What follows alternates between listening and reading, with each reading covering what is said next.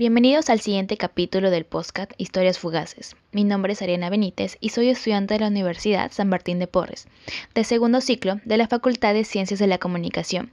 Y hoy les contaré mi experiencia personal del amor y cómo aprendí que hay muchos mitos sobre el amor adolescente en las películas y series.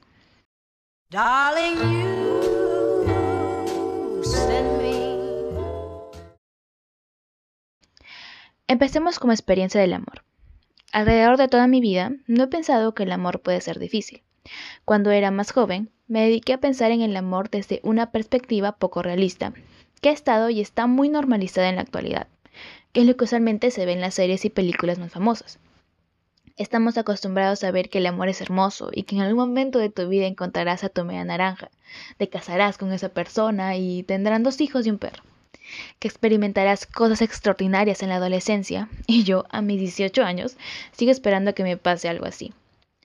Bueno, con mi edad actual, me sorprende que haya podido creer eso y que las nuevas generaciones aún se crean estas fantasías y que crean en la poca realidad que se muestra sobre los adolescentes. Es más, pareciera que crean estas fantasías para que nos ilusionemos y que en algún momento de nuestra vida nos caiga de golpe la realidad. Sin embargo, a todos nos gusta fantasear como vivir la vida de un protagonista de un libro de romance que no termine en tragedia, claro. Cuando llegas a una edad, en mi caso 15 años, te empiezas a dar cuenta que el amor es algo netamente importante en tu vida, y no es como que no haya estado presente en tu niñez, sino que al crecer te das cuenta que ser adolescente involucra explorar tu sexualidad, y no solo experiencias de cambios físicos. A pesar de esto, lo que más me molesta y lo que más se relaciona con el amor son los celos. Yo digo que los celos provienen de la inseguridad de algunas personas, y creo que para amar necesitas seguridad en ti mismo.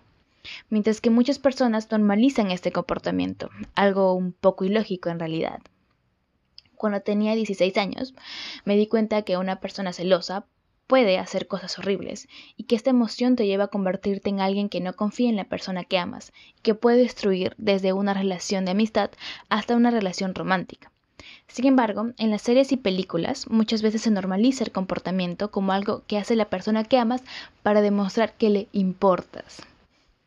Es tan curioso como decimos que estos comportamientos negativos en nuestras vidas son normales y que son necesarios en cada relación, y que psicólogos y personas especialistas en el tema explican que son dañinos, por lo mismo de que los celos pueden dañar todo aspecto de tu vida y convertirte en una persona completamente diferente a la que eres.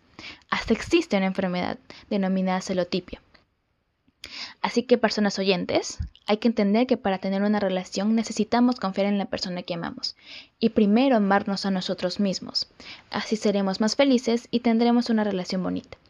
Gracias por escucharme, nos oiremos en otra ocasión. Hasta pronto.